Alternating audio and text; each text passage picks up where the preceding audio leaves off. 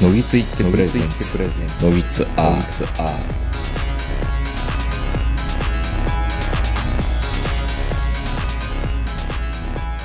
どうも皆さんこんばんは、東横名人です。えー本日も東京某所、我が家よりお届けしております。お相手はいつものように私、東横名人と今日もズームで長野からこの方です。はい、こんばんは、坂本です。嫁さんがまたあの、録画をしててまだ見れてないんですけど、また所さんで、うん。所さんの番組で、吹奏楽のはいはい。取り上げてる回があったらしいですね。また、あの、いつものようにあれですか？大阪桐蔭とか、大阪桐蔭ではなさそうですね。そうなんですね多分大阪桐蔭行ったり、淀港行ったり、いろんなとこ多分回ってるんでしょうね。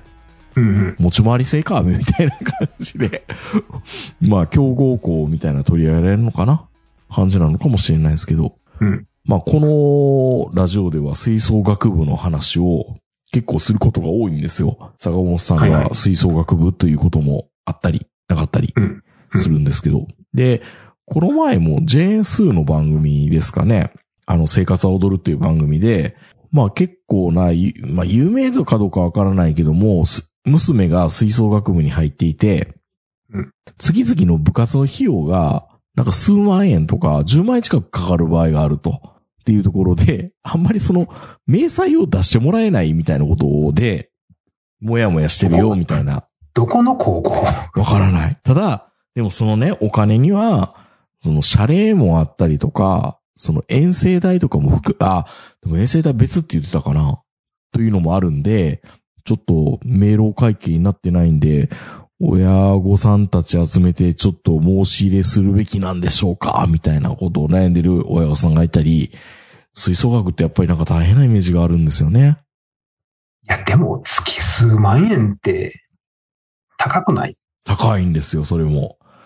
どんないい道具を揃えられてんのかわかんないけど、で、あとは、なんかネットを見てるとね、その、女の子がもう吹奏楽部を辞めたいっていう風に言ったら、今時ですよ、やっぱりその、LINE とかのグループで、全員から、なんで辞めるの？なんで辞めるの？とか、着信が一人から、一人ずつ20件ぐらい来て、なんかもう集団ストーカーのように追い込まれて、だから嫌なんだよ、みたいな感じにもう娘がなっていると。うんだすごい追い込まれるんですよね。結局、だから、吹奏楽ってそのパート、その子がやってるパートが、うん。えー、抜けられると、音がかけるって言うんですよね。だからやめにくいんだっていう、こともあるみたいで。まあね。うん。でも、そんな簡単にっていうか、一学年ひ一人ずついるんだったら、大丈夫じゃないのって僕なんかは思うんですけど、そういうもんじゃないんですか？坂本さん。まあ、もちろん、あの、各パート、うん。その、楽器にもよるんですけど、うん。まあ一応3人ぐらいですよね、大体基本は。そうですよね。うん。ただ基本は3人ですけど、やっぱりその大編成っていうか、その40人、45人っていう風になってくると、うん。例えばトランペット、トロンボーンって4人ずつ、うん。ほんでユーフォニウム、サックス、ほんでクラリネットなんて8人ぐらい並べたりとかするじゃないですか。するんですね。だからそこはね、音の厚みですよね。いや、3枚が2枚に変わったからでそんな変わるのかっていうのも変わるんかな、やっぱり。3枚が2枚に変わるのはすごい変わりますよ。ああ、まあそっか。割合がファースト、全然ちゃうもんね。ファースト、セカンド、サードでサードがおらんようになるってことでしょ？うん。これが4人で、例えばファースト1人、あの、セカンド2人、サード3、あの2人とか、まあとにかく、その各、あの、パートごとに2人ずつおるとかであれば、うん。1人いなくても、それほどバランスは崩れないと思うんですけど、うん。これが本当に3人しかいなくて、ファースト、セカンド、サードしかいないのに、サードいないとか、ファーストいないってなると、これはもう、バランスが崩れるっていうか、音がなくなりますよね。でもそんなことは、あの、中規模のブラスバンドだったら当たり前なんですよ。やっぱり競合校だったら、レギュラーか補欠みたいな感じになってるから、会がいっぱい聞いていいってことなんですかね。いや、だから強豪校ってそもそも揃った人数でしかやったことないじゃないですか。ああ、まあまあ、フル。そもそも、吹奏楽って何人まででやらなきゃいけないっていうレギュレーションってあったりするんですか？ないです。ない。いくらでもいいんだ。ただ、コンクールに限って言うとう、ん。あります。あるんですね。何人まで。うん。で、あの、中規模、まあ、僕がざ在籍した高校もそうですけど、そもそも40人いないでしょ。うん。弱い高校。25人とか。うん。ってなると、その、全部揃ってない楽器があるじゃないですか、やっぱり。うん。本当だったら、全部ファースト、セカンド、サードっているんですけど、うん。うちはサックス2人だけとか、うん。ホルン2人だけとか、うん。ユーフォニウム1人だけとか。音の厚みだけ考えるんだったら、バス、まあチューバとかでも3人4人並べたいんですけど、本当はね。うん。でもいないから2人だけとか。うん。でそういう20人から25人、30人間でやってるとこであれば、まあまあ1人や2人かけても、大して変わんない。うん。まあもちろんね、そんな少ない人数だからこそやめにくいっていうのはもちろんあるんですけいやど、絶対僕そっちなのかなと思いましたけど。ただ、やっぱりそこら辺のレベルの学校って、コンクールそんなに力入れてないんですよ。うん。そもそも A に出れないから。あ、今も A やってんのかな？あの、その、ど、全国大会まで繋がるコンクールと、うん。繋がらないコンクールがあって、20人ぐらいで出るコンクールっていうのは地区大会しかないんですよね。はいはいはい。で、もう、大編成の、あの、学校だけが、まあ、全国大会まで行くようなコンクールに出るんですけど、まあ、同じところでやってるんですけどうね。ん。で、そういう意味で言うと、そもそもがそういう中規模校って、コンクールもそれほど力入れてないから、うん。そんな一人足りんようになったからってコンクールがっていうような先輩はいないんですまあ、コンクールがっていうわけではないけど、やっぱり、同調圧力みたいなんですごくやっぱり追い詰められるんですかね。まあ、それはね、もちろんその中規模校でもあるとは思うんで、僕らのところはなかったんですけど、そういうのは。ん。来るもの拒ますみたいな。うん。去るもの追わずみたいなとこだったんで、ただやっぱりね、その、そこそこの強豪校、うん。ここが大事で、そこそこの強豪校、うん。補欠はいないけど、40人ぐらいいるみたいな。ああ、が一番怖い。そう。それはね、ちょっと怖いと思う。なるほど。だから、あの、響けユーフォニウムっていうのがあったじゃないですか。はいはいはい。あれ、コンクールに出れるメンバー選ぶのに学内選考があったんです。うん。で、万が一そこで落ちたら、そもそも補欠で出れないっていう子たちもいるわけですよう。ん。だったら、補欠の子が辞めても別に問題ないんですけど、うん。主にぴったりで45人とか、ぴったりで40人とか、っていうのが一番怖い。そのあたりのね、中途半端な強豪校はね、中途半端な競合校が LINE 不在着信20件みたいな 感じなのかな？感じになるっていうののを聞いたことが、まあ僕が知ってる中ではね、まあ僕のね、ブラスバンドの知識ってもう古いから、うんもう今に、今はどうなってるかさっぱりわかんないですけど、うん。あと、女子ね。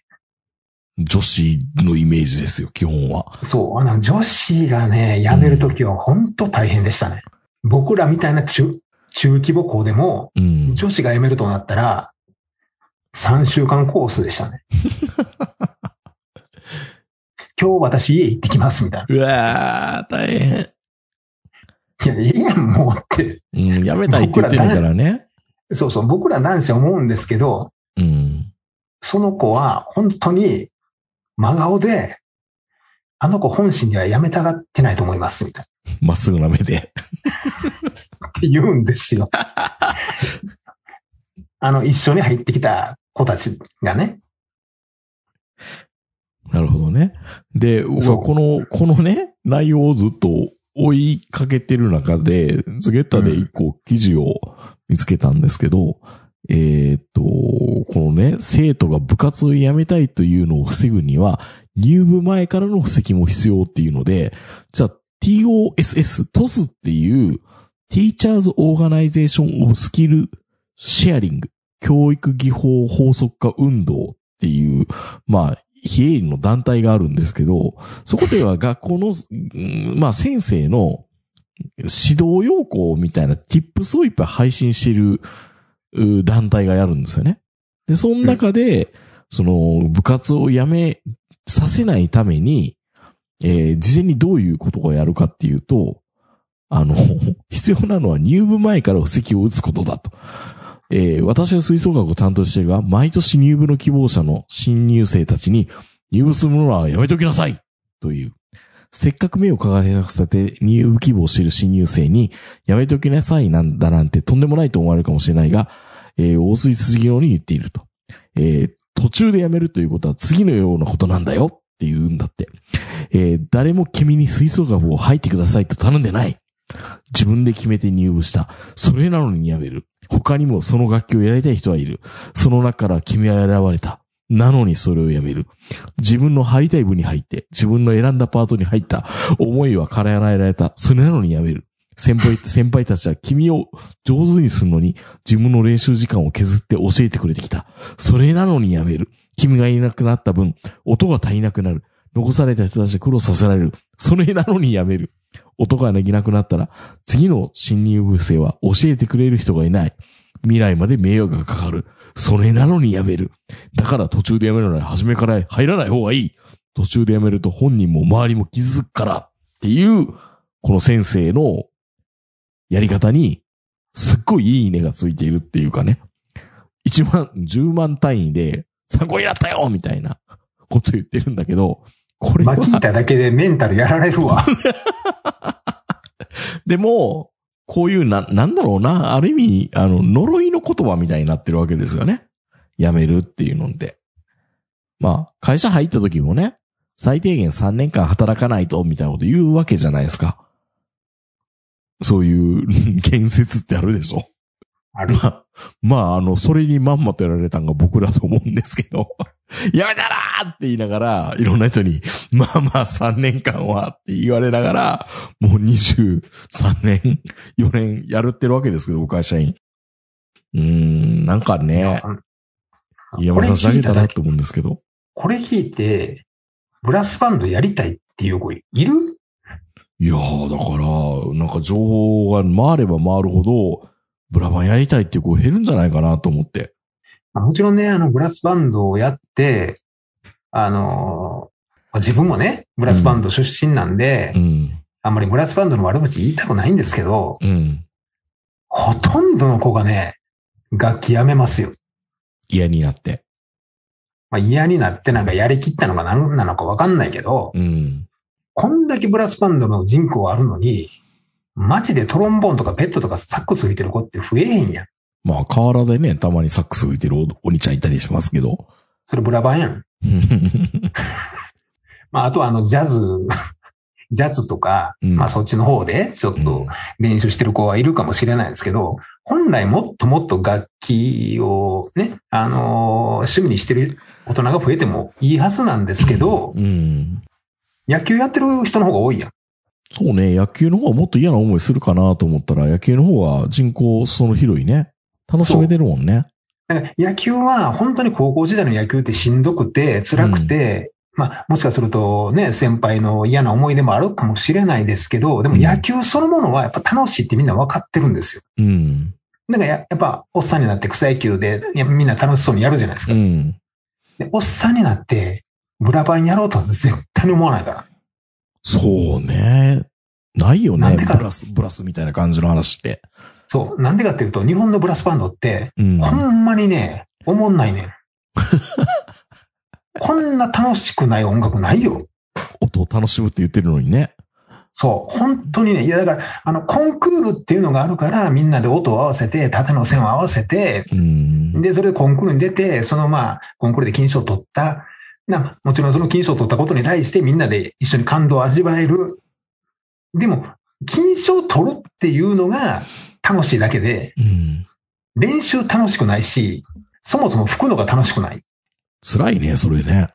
そう、だから、みんなと吹くのが楽しいから、ブラスバンドやってるって言うんだったらいいんだけど、うん。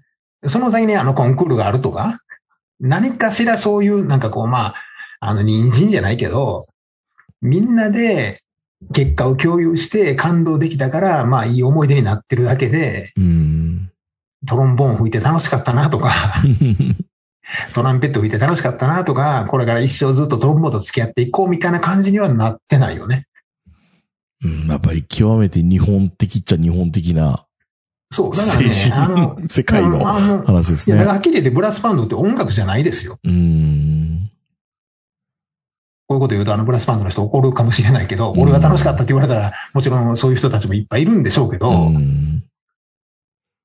で、まあ僕らはその中規模校で、本当にあの、コンクールも全然関係ないような、あの、やつなんで、お前らみたいな下手くそが何言ってんねんって言われたらそれまでの話なんですけど、うん。それでもね、やっぱりね、辞める子が多すぎる。やっぱ辛いんだ。辛い。まあ、もちろんね、あの、結果が残ってれば、あの3年間良かったって思うだろうし、今でも、あの、ブラスバンド自体の友達と遊んでると思うんですけど、うん。おっさんとかおばちゃんたちがブラスバンドを組んでるっていうことがないからね。それね、年いってるおばあちゃんみたいな人がこうやってたらめっちゃかっこいいなと思うんですけどね。でもちろんね、社会人もあるんですよ。うん。社会人でやるっていうね。社会人にやっても音が足りなくなるとかっていうので、君が辞めたらって言われてるんですか、やっぱり。いや、その前にね、入れない。下手くそは。下手そうそうすぎて、基礎ができてないから。だからそもそもね、うん。社会人って上手い人しかやってないんで、ですよね。そう、だからね、下手くそがうん。入れるようなブラスバンドってないんですよ。厳しいなだからね、まあ、ビリヤードもそうなんですけど、ぁうん。敷居高すぎんねん。ブラスバンドって。そうなんだ。上手くなるまでにすごい時間かかるんですよ。まあね。最、最低でも旋律吹ける、あの、初見で旋律吹けるようになるまでに、やっぱり3年とか4年かかるわけですよ。うん。初見で吹けないでしょうん。でもやっぱりあの、大阪桐蔭とか、もうあれだけあの、ツアー、ツアーというかね、遠征に出るようなとこになったら、もう1年間でやる楽曲ってすごいので、初見である程度吹けるような実力のある子でないとそもそも入れないし、そんな当たり前？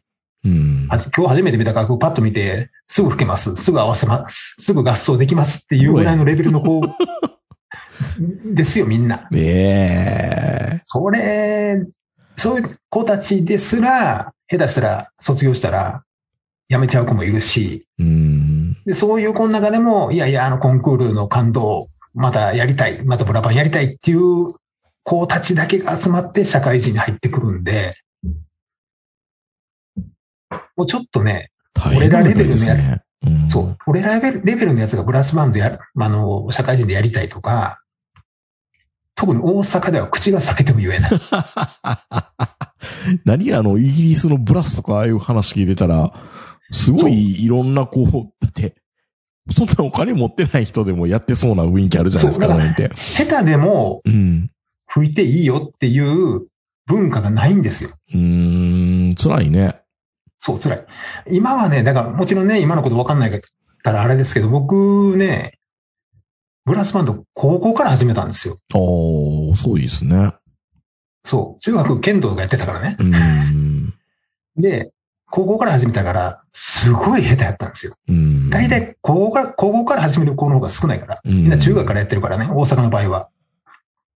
で、まあ、下手やからやっぱり土曜日曜大阪城公園とかで練習するじゃないですか。うん。するとね、今でも忘れないんですけど、近くに常陽中学っていう当時日本一の中学校があったんですけど、ブラバンで有名な。ブラバンの。うんで、その人たちも練習してるんですけど、うん。めっちゃ笑われました。辛いな。そう。まあ、高校生のお兄ちゃんたちお上手みたいな。うん。中学生で、に、ね。ゲラ、そう。で、ゲラゲラ笑われました。うん。クソーって。でもまあ、本当にね、でもそれぐらい下うん。手。で、まともに吹けるようになったんで、多分3年生になってからなんですけど、うん。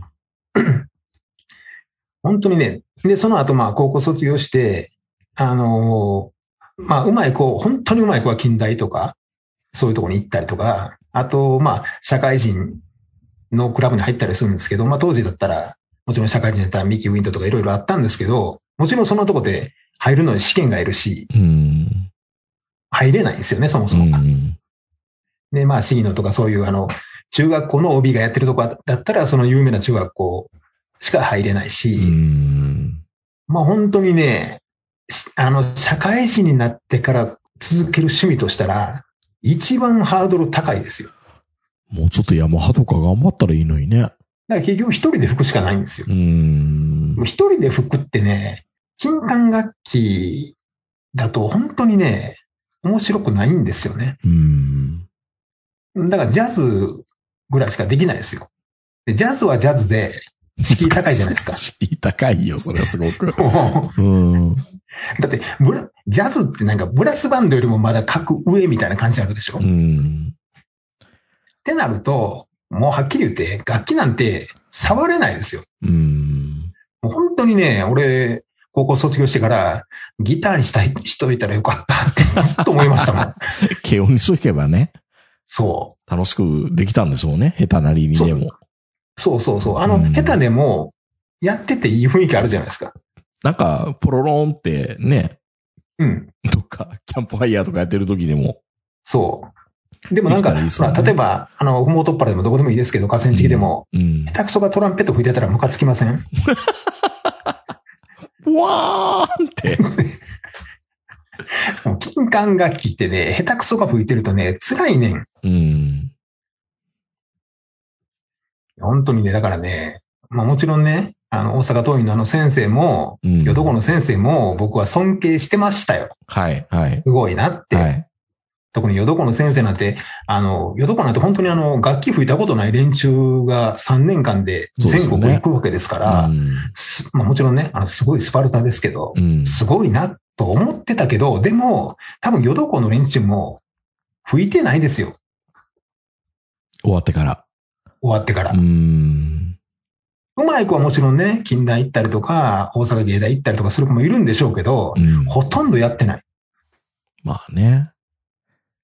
だったら、卒業してからも野球続けてる方が、なんか楽いいな後に残っていいっすよね。そう、いいなって思うんですよね。うんいや、僕はでも、これ吹奏楽の話だけではなくて、この今のこのトスランドっていう先生のチップス集を集めてるような、まあ、ね、サイトっていうかこう団体なんですけど、ここがもっと気になったんですよ。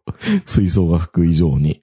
いや、それは本当に聞いてるだけでね、うん。死んだらいいのか。学校の先生が、もうこの授業を効率的に進めるための、まあ、手法みたいなのをみんな披露し合っていいねっていうふうにやってるもんなんですよね。で、これは、うん向山洋一さんっていう人が、まあ、教育者の人なんですけど、本当かどうかわかんないですけど、この人がですね、モンスターペアレントとか、学級崩壊とかっていう言葉を造語したらしいんですよ。あうんあはいはい。であとは二分の一成人式とかね。なかなかのやり手なんですけど。で、この人が言ってるのは、どちらかというと、その、生徒に自発的に何かを起こさせるんではなくて、先生がコントロールしやすいように空白を与えないってよく言うんですよね。空白っていうのは授業の空白を与えると、ちょっと早めに終わった子たちに、が、なんかちょっと遊んだりとか騒い出したりして、それが学級崩壊につながったりもするっていうことを言うんですよ。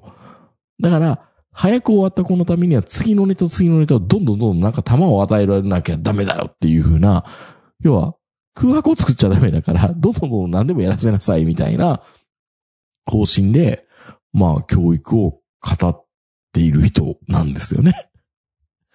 で、そ、そこのサイドが結構見てたら、すごい先生こんなこと考えてるんだっていうのを見て、ちょっとなんかやっぱりその、トス信者みたいな人がいるらしくて、特にその学級崩壊を経験した若い先生なんかはこれにすごい頼るっていう話を聞くと、ああ、でもちょっと怖いし、こういう先生に当たって、ね、自分子供いないけど、なんか子供がこういう風な指導になんか巻き込まれたら、さっきのね、それこそ、まさに、なのにやめる、なのにやめるみたいなことを言われたら、もう、ちょっといたたまれないなと思いながら、このトスランドっていう、あの、サイトを見てました、今日は。うん。まあ、そこら辺もね、強豪高校だったら通用する話で、うん。小規模校でそれやったら、みんな入らへんからね。そうですよね。うん。まず入ってもらってからがスタートなんで、まあでも、トラウマになるやろ。うん。うんまあ、どちらかというと予防線を張りたいっていうから、運営側からしたら、うん。確かにこうした方がいいって言うんだけど、やっぱり自分が学生だった時にこんなこと言われたら、その心からその思ってるんじゃなくて、先生がちょっと自分が楽したいからっていうので、こういうチップスをみんなで共有されてるとしたら、さ別に吹奏楽じゃなくて他の部活でもそうなんですけど、たまらんよなっていうことはやっぱ思いましたね、すごく。まあ、せめて最初はね、なんでって。いや、だってこれって、そう、なんでって、なんでって言ってほしいっていうのもあるけど、なんか、君がいなくなったら次の新入社員は教えてくれる人がいなくなるとか、過去の伝統がとかって言われると、もう戦争やめれないみたいな感じの論法に近いじゃないですか。ここで、そうで。ここでやめたら今までの先人たちの積み上げてきたものが、みたいな。ちょっと呪いの言葉っぽいなと思って、すごいなんかちょっと、そもさんが今受けたように、どんよりとしました、これを見て。ん当そんなこと言い始めたら田舎住まれへんよ。ね。うん。うん。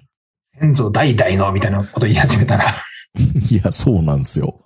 まあ、だから自分、いや、まあ、やっぱり古い考え方の人だったら、それこそ会社辞める辞めないに関しても、同じようなこと言えるのかなと思っていて、なんかここでやめてしまったら今までお世話になった人のとか、まあでもそれよりも自分のメンタルの方が大事だからね、本当はね。体とか。自分を守るっていうことをやっぱりしないといけないなとも思いますけど。まあ、そういう今までの話を聞いて言えることは、まあ、ブラスバンドだけは入るなっていうね。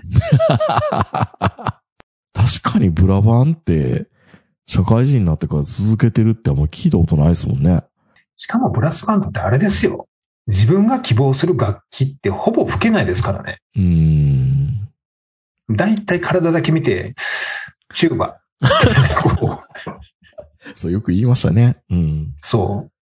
で、あと、まあ、チューバはじゃあ人がおるから、お前でかいし腕長いからトロンボーンみたいな。うん。体格かよ、みたいな。そう。うんほとんどそれですからね。うん。で、余ったら、クラリネット。うん。クラリネットは何人いてもいいんで。あ、そういうもんなんですか？そう。だからね、好きでもない楽器は吹かされるし、うんやめられへんし、うん。しかも雨の日になっても練習休みならへんし、なんかアホなこともできないですね。ぶ、あの、部室とかでね。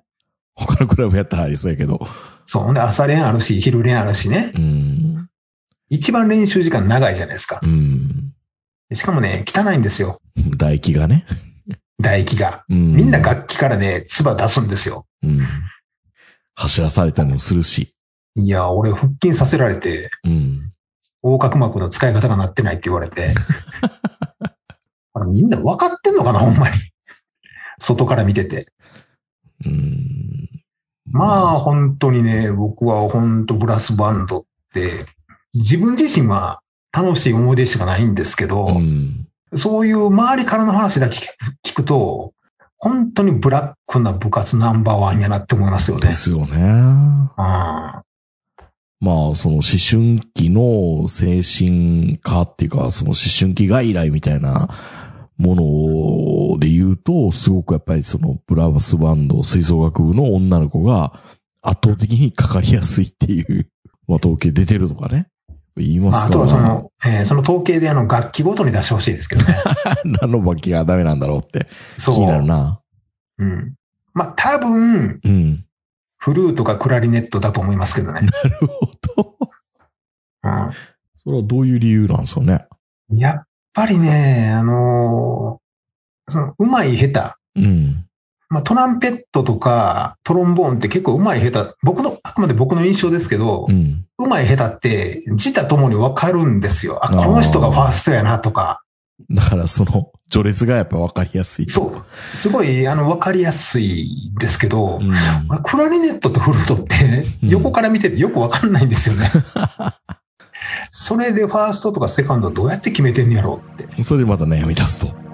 そ大変な世界ですね。吹奏楽っう。いや、ほんとそうですよ。てね。